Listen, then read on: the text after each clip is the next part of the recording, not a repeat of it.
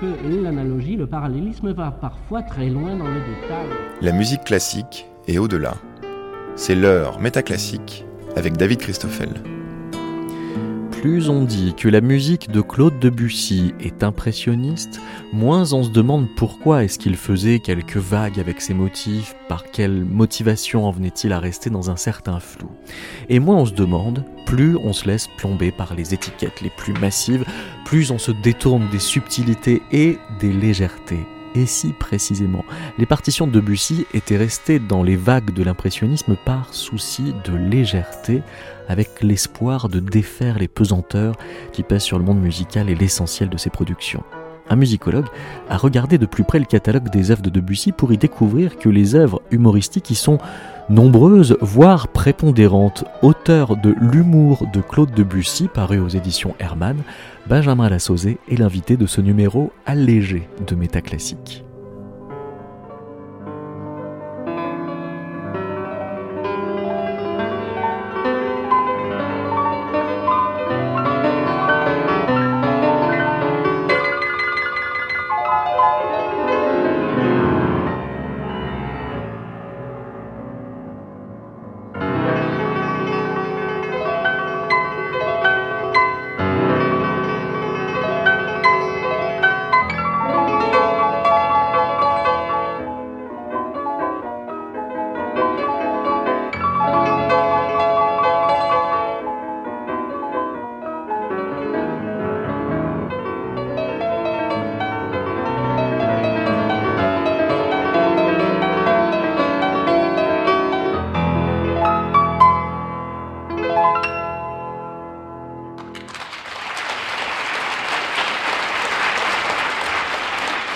Martha Argurich, on ne sait pas qui le public euh, applaudit. Est-ce que c'est euh, vraiment euh, Debussy ou tous les compositeurs qu'il cite dans cette partition? Bonjour Benjamin Lassauzé. Bonjour. Vous ouvrez votre réflexion sur l'humour de, Claude Debussy qui est paru aux éditions Hermann avec une citation de Camille Saint-Saëns à propos justement de, de ces jardins sous la pluie. Il annonce Jardin sous la pluie, titre séduisant qui fait songer à La forêt mouillée de Victor Hugo, et il nous donne une interminable série d'arpèges sur Dodo l'enfant et nous dirons plus au bois. Euh, par là, donc, Saint-Saëns euh, nous indique qu'il y a production comique de Debussy. Il, nous l'indique et il nous indique aussi que, l'humour est à son époque perçu comme quelque chose d'absolument euh, méprisable. C'est-à-dire que l'œuvre savante se doit d'être sérieuse, d'être lyrique, d'être euh, euh, grandiose, mais jamais comique, jamais se rabaisser à la chanson populaire, à la chanson, enfantine, euh, ce que fait volontiers Debussy dans, ses, dans ses jardins sous la pluie. C'est-à-dire qu'en 1920, jouer avec le langage musical, c'est sous-composer? En tout cas pour, pour Camille Saint-Saëns. Alors en 1920, le, le, le, contexte euh, est maintenant propice au néoclassicisme, à, l'humour musical. L'école d'Arcueil, euh, issue de Satie, euh, a, fait, a fait du, avancer la cause de l'humour musical. Mais en tout cas, à l'époque où Debussy compose Les Jardins sous la pluie, c'est-à-dire plutôt à la fin du 19e siècle, c'est déjà beaucoup plus critiquable plus euh, on trouve que son humour euh, est, insidieux, plus on a tendance à, considérer que l'humour de, Debussy est ponctuel, marginal, que euh, c'est pas quelque chose de véritablement régulier dans sa production. Ben c'est et c'est bien dommage parce que en réalité Debussy a, beaucoup été considéré comme euh, comme le compositeur impressionniste par excellence, le, euh, compositeur symboliste. Euh, les, grandes œuvres qu'on retient de Debussy, c'est La mer, c'est Péléas et Mélisande, c'est Le clair de lune. Et on oublie que, Debussy a en réalité composé 75 œuvres comiques et que ces œuvres comiques couvrent toute sa, période de production, toutes les périodes de production. et ça couvre aussi tous les genres possibles, les, les mélodies, les musiques pour piano, le, le ballet, euh, c'est très, très varié, très divers. Mais alors, vous, euh, en faisant une thèse sur euh, l'humour de Debussy, comme tous tes arts, vous soupçonnez l'ensemble de la littérature qui vous a précédé de sous-évaluer votre enjeu, et donc tous les analystes de Debussy de ne pas avoir vu assez l'humour qu'il y a chez Debussy, jusqu'à Boulez, par exemple, quand il parle de jeu, il parle de l'architecture, Stockhausen, quand il parle de cette même partition de 1912 jeu, il parle surtout pas de, de l'humour, alors que vous, vous y voyez de l'humour. Alors tout à fait. Euh, alors Boulez, Stockhausen, euh, et on peut mettre également Barraquet dans, la même euh, et, et, Messiaen également dans, le, dans, le, même panier. Ce sont des, compositeurs d'avant-garde de, qui après-guerre ont eu envie de faire table rase, mais en même temps de se réclamer d'une certaine modernité en, en, prenant en prenant appui sur sur les compositeurs du début du siècle qui pouvaient s'inscrire dans dans la lignée de leur langage et et ils ont relu Debussy avec une lecture extrêmement formaliste. Euh, qui n'était pas tout à fait celle de Debussy. Si on prend l'argument de, jeu, euh, c'est un, argument qui est en fait une histoire de, une histoire d'enfant. Euh, dans, Oui, c'est une partie de, tennis en fait, mais qui prête aussi à chorégraphie de, de Nijinsky. C'est fait pour être dansé. Oui, et, quand, on, quand, on lit vraiment ce que, ce que Debussy a écrit comme argument, c'est même pas seulement le, le, le, contexte général, mais la manière dont il décrit cet argument, c'est euh, on se boude, on se cherche, on, joue à, On se querelle, on se poursuit. Je, vais le, citer exactement. Euh, Vous citez qui, là? La partition Je cite l'argument tel que Debussy l'a écrit. La lumière artificielle des grands lampadaires électriques qui répand autour d'eux une lueur fantastique leur donne l'idée de jeux enfantins. On se cherche, on se perd, on se poursuit, on se querelle, on se boude sans raison. C'est vraiment euh, la cour de récré.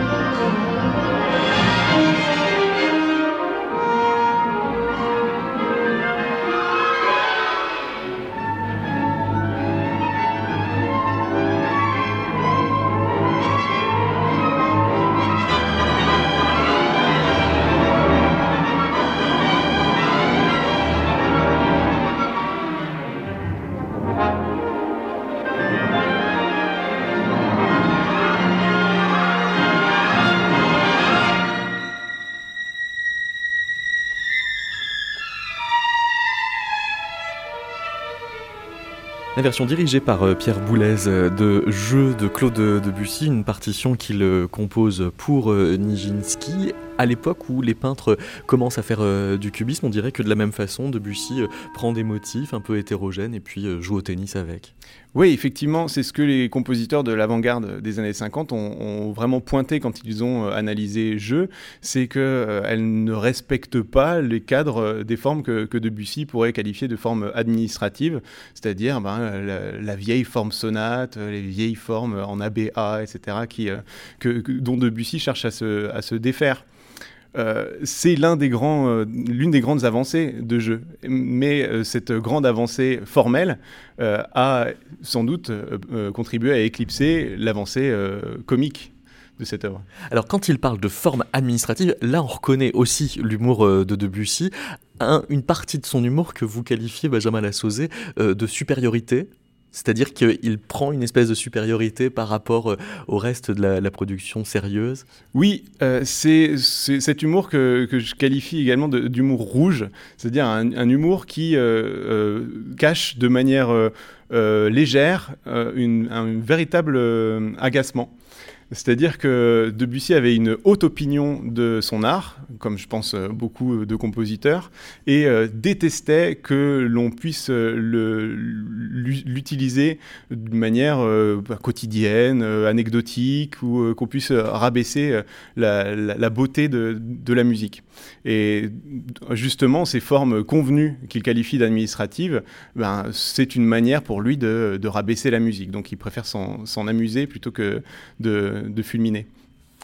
Et alors, euh, parmi euh, les exemples d'humour rouge que vous empruntez euh, à ses propres écrits, il y a par exemple un détail assez comique, c'est que l'on trouve Perrier de plus en plus admirable, Perrier est un chanteur de l'époque, cela tient certainement à ce qu'il ne chante plus du tout ma musique.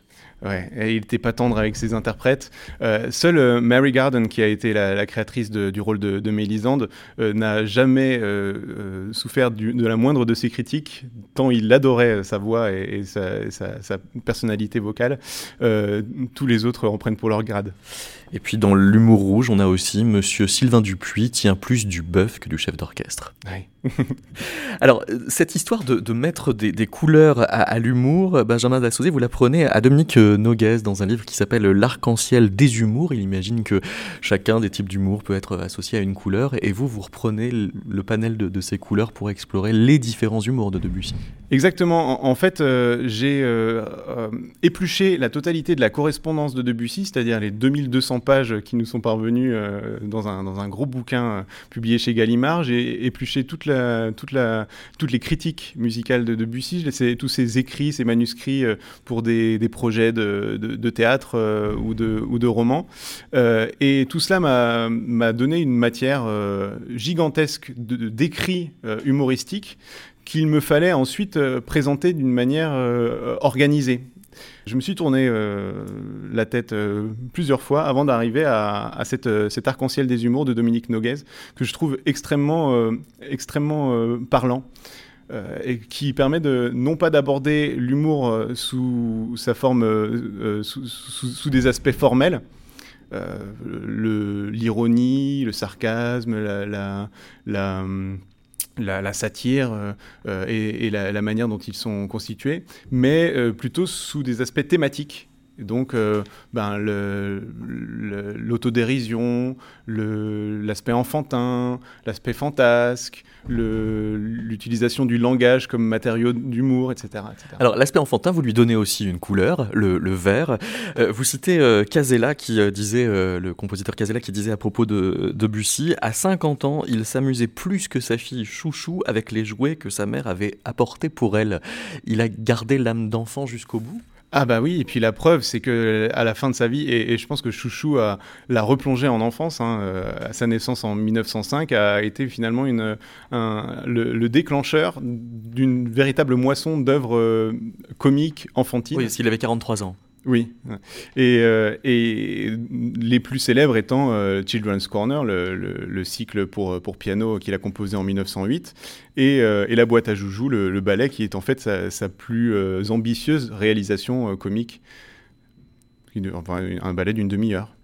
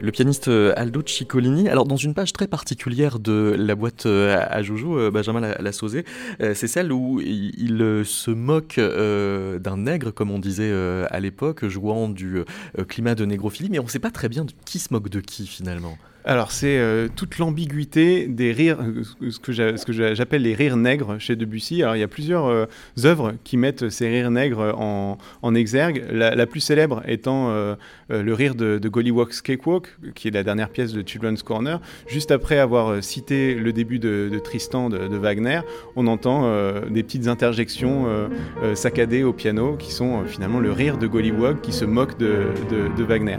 Et on retrouve ce même rire nègre à la fin fin d'une séquence qui, euh, qui met aux prises le, personnage du nègre avec le personnage du policeman dans la boîte à joujoux, euh, qui sont en fait finalement des, jouets dans une boîte à joujoux qui la nuit euh, s'animent.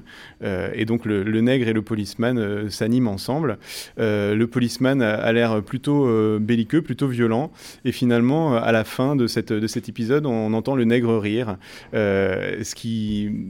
et, de, et Debussy ne, ne donne pas plus d'indications dans la partition sur euh, ce qui se passe dans, cette, euh, dans, cette, euh, dans cet épisode. Ceci dit, à la même époque, un duo de clowns a un énorme succès. C'est le, duo Foutit et Chocolat. Chocolat étant le, premier clown noir et qui, qui tout Paris a, pu voir sur, sur scène se produire. Remis sur le devant de la scène récemment au cinéma par Omar Sy. Exactement et avant cela par, euh, par Gérard Noiriel dans son ouvrage euh, consacré à, Chocolat, qui, qui, a servi de base à, ce livre. Euh, à ce film, pardon. Et, et, justement, il y a un, sketch de Foutit et Chocolat qui s'appelle Le Policeman, où en, fait, Foutit demande à, à, Chocolat de frapper un pantin qui, qui a l'effigie d'un policeman. Et puis ensuite, euh, le, pantin euh, est remplacé par un, véritable policeman et, Chocolat demande à Foutit de le frapper, sauf que le policeman euh, ne se laisse pas faire et va frapper Foutit en, en, échange. et du coup, à la fin du sketch, Chocolat se tord de rire. Et finalement, je pense que dans la boîte à joujoux, Debussy a récupéré ce sketch. Si la boîte à joujoux nous a fait comme ça donc passer de l'humour vert à l'humour nègre, nous allons maintenant passer euh, à l'humour bleu, bleu comme la mer, dont voici un extrait.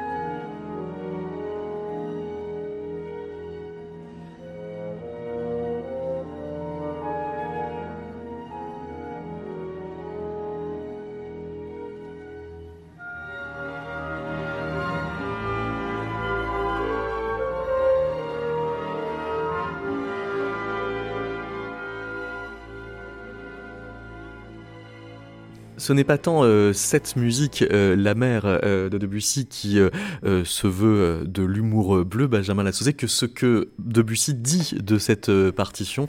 Parmi les, les, phrases, il y a La mer a très La mer a été très bien pour moi, elle m'a montré toutes ses robes. Alors en fait, il parle pas de, cette, la partition. En fait, il était en vacances à la mer et euh, il imagine que la mer est une personne euh, et dit que la mer a été, très bien pour lui. Il lui a montré toutes ses robes. Et à chaque fois qu'il euh, va à la mer, il, il, parle de la mer comme d'une personne avec qui il s'est entretenu. Mais alors, il, joue aussi euh, avec euh, la partition, c'est-à-dire que euh, ce qui est paradoxal, puisque vous consacrez un livre de, 600 pages à, l'humour de, Debussy, c'est que Debussy lui-même dit un, un jour est-ce que vous croyez sincèrement à la musique humoristique? D'abord, ça n'existe pas en soi, il lui faudra toujours l'occasion, soit d'un texte, soit d'une situation.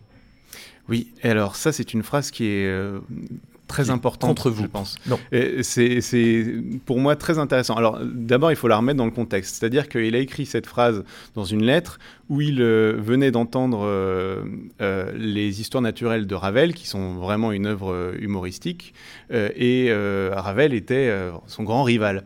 Donc il a voulu, en gros, piétiner cette œuvre de Ravel et, et le succès qu'elle a connu en, disant que de toute façon la, musique humoristique euh, ça n'existe pas et que ben et effectivement euh, on peut mettre à son crédit que si on écoute une musique qui n'a pas de texte, pas de titre euh, et aucune autre indication euh, extérieure à la musique elle-même pour nous indiquer qu'il y a de l'humour, eh ben, c'est assez difficile d'identifier qu'il y a de l'humour parce que l'humour musical euh, ne se base pas sur des, des éléments musicaux qui, seraient, qui lui seraient réservés. C'est-à-dire que à la fois il n'y a aucun élément musical qui soit proprement humoristique, et à la fois tout élément musical est susceptible de devenir humoristique selon le contexte dans lequel on le place. Euh, et, de fait, euh, l'humour musical de Debussy euh, passe presque toujours par un argument, par un texte, par un titre qui nous indique l'intention humoristique du compositeur. C'est un jeu de contexte que lui-même va remettre en jeu dans un petit test qu'il fait passer à un de ses auditoires à qui il joue la mère au piano. Alors, il joue pas vraiment la mer, il improvise. Il fait semblant. Il improvise, il fait croire qu'il est en train d'improviser en, étant euh, inspiré par euh, l'idée de la mer. Euh, l'auditoire de ce salon est, conquis. Oui, je vois vraiment la mer, j'entends les vagues, je sens la houle. et puis, ben, il leur dit, ben non, en fait, je n'étais pas du tout inspiré par la mer, je voulais vous faire une farce. Euh, ça veut vraiment bien dire que la musique par elle-même n'exprime rien du tout et qu'on peut, euh, par un texte, complètement changer l'idée d'un auditeur. Ensuite, il refait la même, la même expérience, mais cette fois-ci, il ne dit rien du tout à, à son auditoire. L'auditoire pense encore entendre la mer, et effectivement, Debussy jouait inspiré par la mer finalement, la musique n'est pas si, euh, si euh, indépendante que cela. Si que ça, si on ne le dit pas. Voilà. Ouais. Euh, et puis, il joue en 1905 à un jeu qui est lancé par une revue de devinettes musicales. C'est ça. Il y avait un piano à gagner. C'était la revue Musica qui faisait gagner ce piano et qui avait mis dans cette revue, il me semble, cinq partitions euh, anonyme, en tout cas anonymé, euh, de, compositeurs euh, français dont les lecteurs devaient retrouver qui était l'auteur de, de quelle musique. il y avait une liste de 30 compositeurs proposés et, Debussy faisait partie de ces cinq compositeurs qui ont écrit une pièce pour, pour, cette, pour ce jeu concours. Euh, cette pièce est en, réalité une, une, excroissance d'un projet d'opéra qui n'a jamais vu le jour, qui s'appelle Le Diable dans le Beffroi, qui était euh, là aussi euh, une œuvre comique, puisqu'on a affaire à un diable qui n'a rien de, de Méphistophélès terrible de, Faust, mais qui est en fait un petit, un petit lutin farceur qui ensorcelle les villageois d'un village de Flandre et leur fait danser la gigue malgré eux. Et finalement, euh, ce qui est intéressant dans cette histoire, c'est que bon, euh, une seule personne a trouvé les cinq compositeurs, ce qui est, euh, ce qui est, ce qui est bien pour, pour cette personne qui a gagné un piano. Mais surtout, Debussy a été le deuxième compositeur le plus reconnu sur, ces, sur ces cinq partitions. or, c'est une œuvre véritablement comique qu'avait composé là Debussy, ce qui veut dire que pour l'auditoire de l'époque, le Debussy comique peut être reconnu. Une pièce très courte que l'on entend euh, sous les doigts de Alain Planès.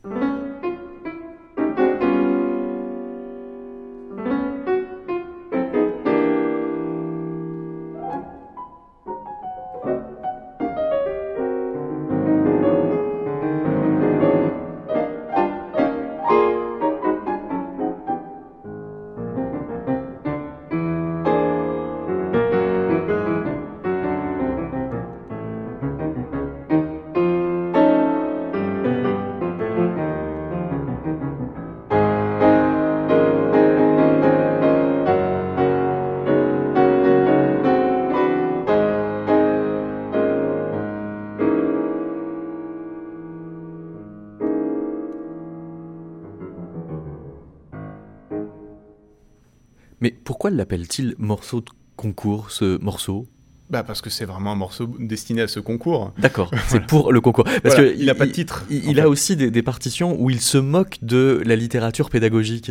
Oui, il y en a notamment deux. Euh, la première étant la, première pièce du Children's Corner qui s'appelle Docteur Gradus ad Parnassum, qui est euh, une pièce qui se moque des Gradus ad, Parnassum des, de, de, de, Czerny et de, et de Clementi. Euh, qui sont oui, des ouvrages pédagogiques de référence du 19e siècle. Voilà, exactement. Et, euh, sur lesquels il a certainement souffert quand lui apprenait le piano euh, étant enfant. Et euh, ben, il veut créer lui-même son étude de piano pour enfants avec ses exercices plus, euh, plus techniques que musicaux. Et donc il va mettre la sourdine sur, euh, ben, sur, la, la sur l'aspect euh, lyrique de, de, sa musique telle qu'on telle qu'on l'entend habituellement pour, pour donner quelque chose de très mécanique et froid. C'est une manière de se moquer des difficultés surfaites de la virtuosité toute technique ah, C'est une manière de, surtout de solder le, le problème qu'il a avec l'enseignement de la musique tel qu'il l'a connu, c'est-à-dire qu'il n'a pas vraiment été épanoui lorsqu'il a, lorsqu'il a appris euh, le piano, la composition euh, euh, au conservatoire. Il, il, y a passé de, mauvais moments, comme je pense tout le monde d'ailleurs, lorsqu'il s'agit d'apprendre, de, faire des gammes, d'apprendre des, exercices très techniques. Et ben voilà, il a soldé son compte avec, avec cette œuvre. Il faut donc aussi y entendre une charge anti-académique. Ça m'a donné envie de vous proposer d'en entendre la version de Lang Lang. La musique classique est au-delà. C'est métaclassique avec David Christoffel.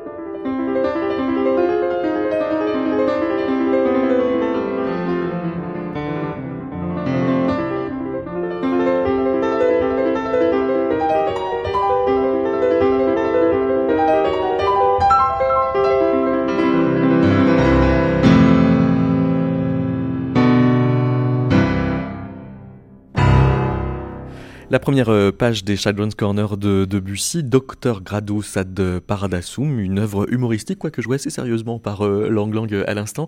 Benjamin Lassauzé, vous rapprochez cette pièce euh, de l'une des pièces des petits péchés de vieillesse que Rossini composait bien des années après avoir fait de l'opéra, qui s'intitule justement Mon prélude hygiénique du matin, justement parce que c'est donc un exercice qui joue d'être un exercice. Oui, en fait, Debussy, dans, ce, dans ce, cette ouverture, ce, prélude finalement des Children's Corner, parce qu'ensuite le reste des Children's Corner sont dans un tout autre esprit. On va animer les, jouets de, sa fille Chouchou. Ce prélude qui n'a donc rien à voir avec le reste du, cycle est véritablement son prélude hygiénique du matin. Et d'ailleurs, lorsque son éditeur Durand lui demande quel tempo indiquer en, sur cette sur cette œuvre, Debussy répond Docteur Gradus ad Parnassum est une sorte de gymnastique hygiénique et progressive. Il convient donc de le jouer tous les matins à jeun, en commençant par modérer pour aboutir à animer. On retrouve vraiment cette idée de, musique hygiénique et du, matin. Euh, et effectivement, le, même motif euh, utilisé par, Rossini est utilisé au, début de, l'œuvre euh, du docteur Gradus de Debussy.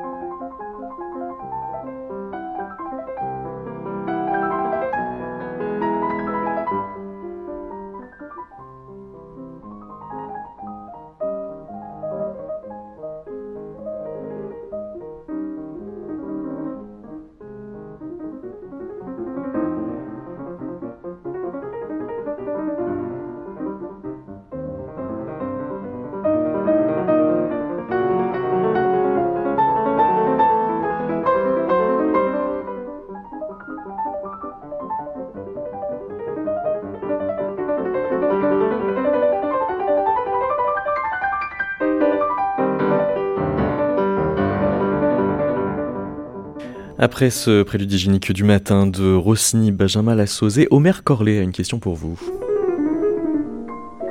Dans l'humour euh, chez Debussy, j'ai l'impression que vous avez soulevé un lapin que je n'avais pas vu ni perçu dans la question de, l'humour chez Debussy et sur la question de la couleur.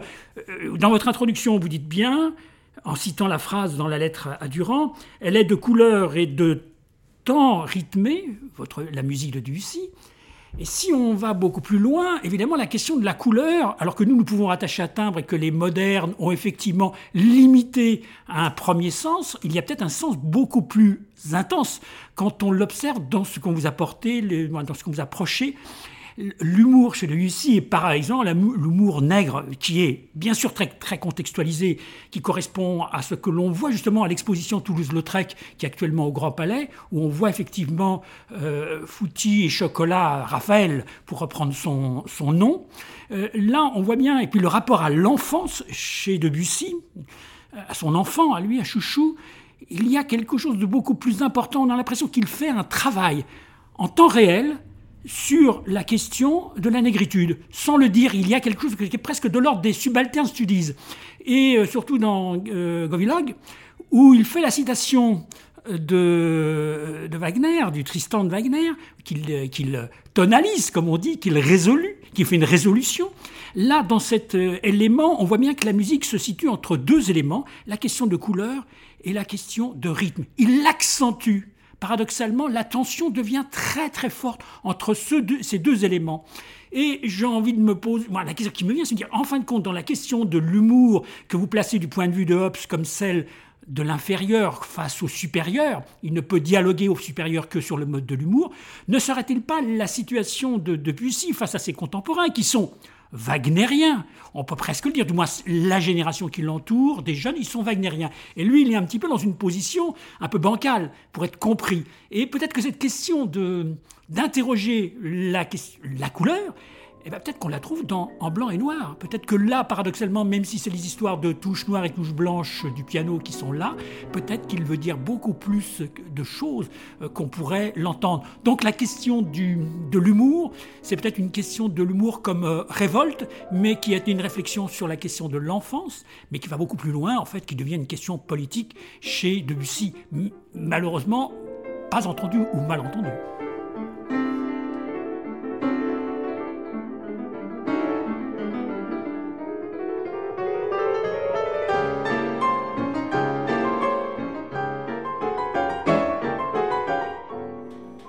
Alors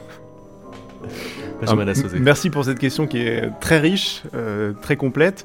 Euh, pour euh, revenir à, Wagner, au rapport entre Wagner et Debussy, qui est peut-être le nœud de, de, de, de cette question, c'est que Debussy a d'abord répondu aux sirènes wagnériennes au, au, début de sa, de sa, de sa carrière. il connaissait Tristan par cœur, il a fait deux fois le pèlerinage à Bayreuth, donc, et, et, certaines de ses œuvres, et notamment les, les cinq poèmes de Baudelaire, se, se ressentent de l'influence wagnérienne. Euh, puis Debussy sent qu'il est en train de, de, perdre sa, sa singularité euh, au contact de, de, la musique wagnérienne et, euh, et, il va chercher à s'en détacher. Alors il va s'en détacher par ses écrits, ses, ses, critiques musicales où il, définit Wagner comme un, un beau coucher de soleil qu'on a pris pour une aurore une formule que je trouve très belle, où euh, plutôt que de considérer euh, Wagner comme un révolutionnaire qui ouvre une nouvelle voie, il le considère comme la fin d'une époque, et maintenant il va falloir en ouvrir une nouvelle eh ben, il va se charger d'en ouvrir une nouvelle, et notamment en piétinant musicalement Wagner par l'humour. Alors plutôt que de, de, de piétiner rageusement Wagner, euh, Debussy, euh, dans Gollywog's Cakewalk, justement, le fait par le biais de l'humour, en, en, justement, comme vous le dites, euh, en tonalisant euh, le, le, début de Tristan, et en le mettant en, en contact avec un, un, un, un ragtime, un, cakewalk, euh, beaucoup plus, pour lui, beaucoup plus spontané, beaucoup plus libre, et beaucoup plus enfantin. Et ce que euh, Debussy recherche, euh, à, mon avis, à ce moment-là, c'est euh, donner une cure de jouvence au, langage musical qui, à cause de Wagner, a, prématurément vieilli. et cette cure de jouvence, pour lui, vient d'un langage beaucoup plus spontané, beaucoup plus libre et beaucoup plus fantaisiste. Euh, d'où, euh, à mon avis, le fait que son humour, euh, et comme vous le dites avec raison, est un humour révolutionnaire dans, dans, le sens où il veut ouvrir une nouvelle voie musicale par le biais de son humour.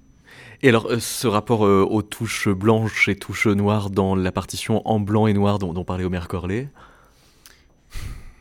ah, je, serais moins. Vous êtes moins convaincu. Euh, il y a une partition que l'on va écouter euh, interprétée par Debussy lui-même. Il faut peut-être euh, préciser la, danse de Puck, dans quelles circonstances et avec quels moyens techniques il pouvait enregistrer en 1913 mm. Alors Debussy a, a, enregistré de deux manières. D'abord en 1904 par le biais du, du phonographe. Euh, avec, euh, avec Mary Garden, donc euh, sa première mélisande. et ça donne des, des enregistrements comme on les connaît, qui, du début du siècle, qui grattent, où on n'entend pas grand-chose, il y a beaucoup de bruit et, et c'est difficilement exploitable. Il a également enregistré plusieurs pièces pour piano seul sur un instrument reproducteur. C'est-à-dire que lorsqu'il jouait, se déroulait un, papier qui était perforé euh, en temps réel, euh, papier qui était ensuite placé sur un autre instrument euh, reproducteur et qui rejouait ce qu'il venait d'interpréter.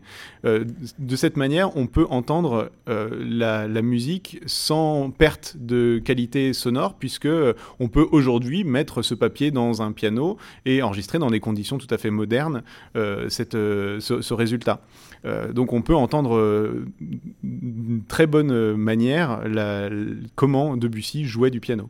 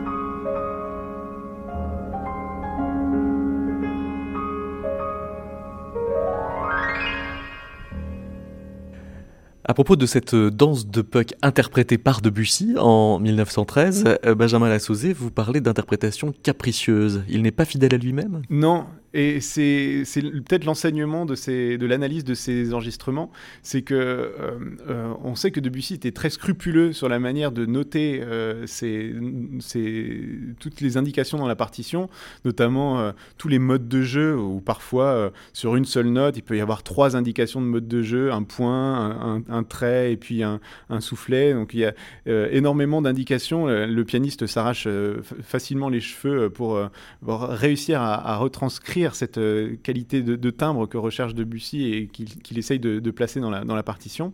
Mais lorsqu'on l'entend jouer, eh bien, on se rend compte qu'il prend ses distances par rapport à, la, partition, par rapport à, cette fidélité. Euh, et puis, il peut se le permettre puisqu'il est le, propre auteur de cette musique.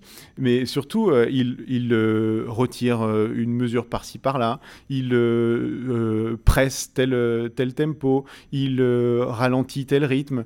Il change telle note.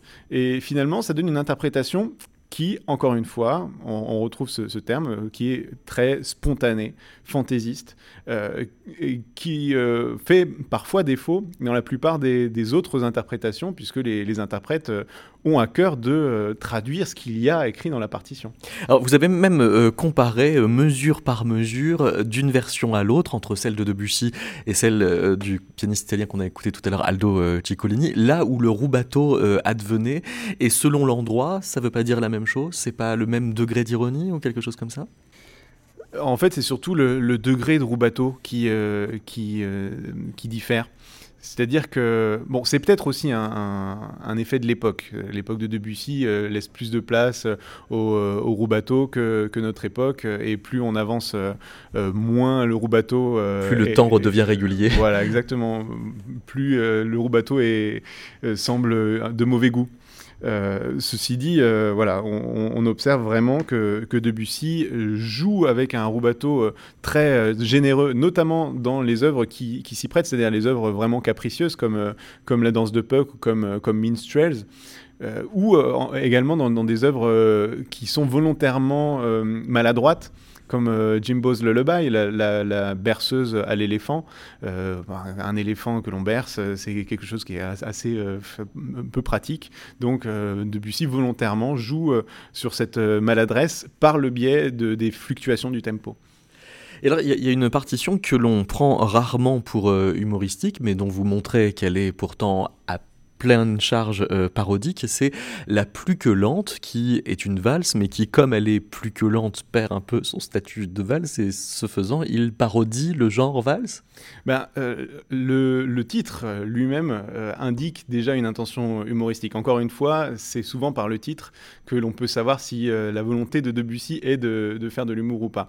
il y avait une vogue dans les années 1880-90 des valses lentes euh, qui porte souvent pour titre euh, valse lente. Et lui, bah, il a voulu se singulariser en faisant une valse plus que lente. Euh, donc c'est une manière de, pousser le curseur un peu trop loin, et en le poussant trop loin, ça devient de l'humour. Et cette, cette œuvre est effectivement une parodie de, de valse de salon romantique, complètement vide d'intérêt musical, mais extrêmement expressive pour compenser cette vacuité. Est-ce que ça veut dire que la version la plus longue est la meilleure? Je dirais que la version qui contient le plus de rubato serait la meilleure. C'est-à-dire que plus elle est de mauvais goût, mieux elle sera. Alors je vous laisse en juger, voici la version de Samson François.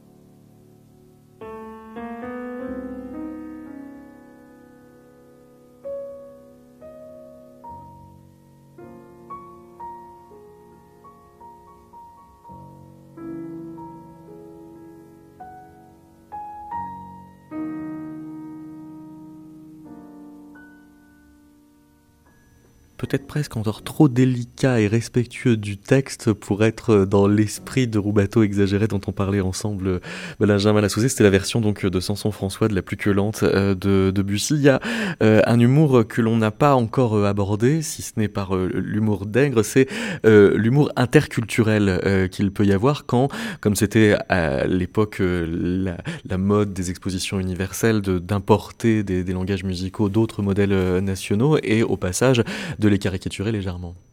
Oui, et il y a notamment une nation qui, euh, qui, euh, a le, bénéfice de, de, se voir caricaturer le, plus souvent, mais c'est parce que Debussy s'y intéresse vraiment, c'est l'Espagne. C'est-à-dire que Debussy a écrit beaucoup d'œuvres espagnoles et la plupart de ces œuvres espagnoles sont des œuvres comiques.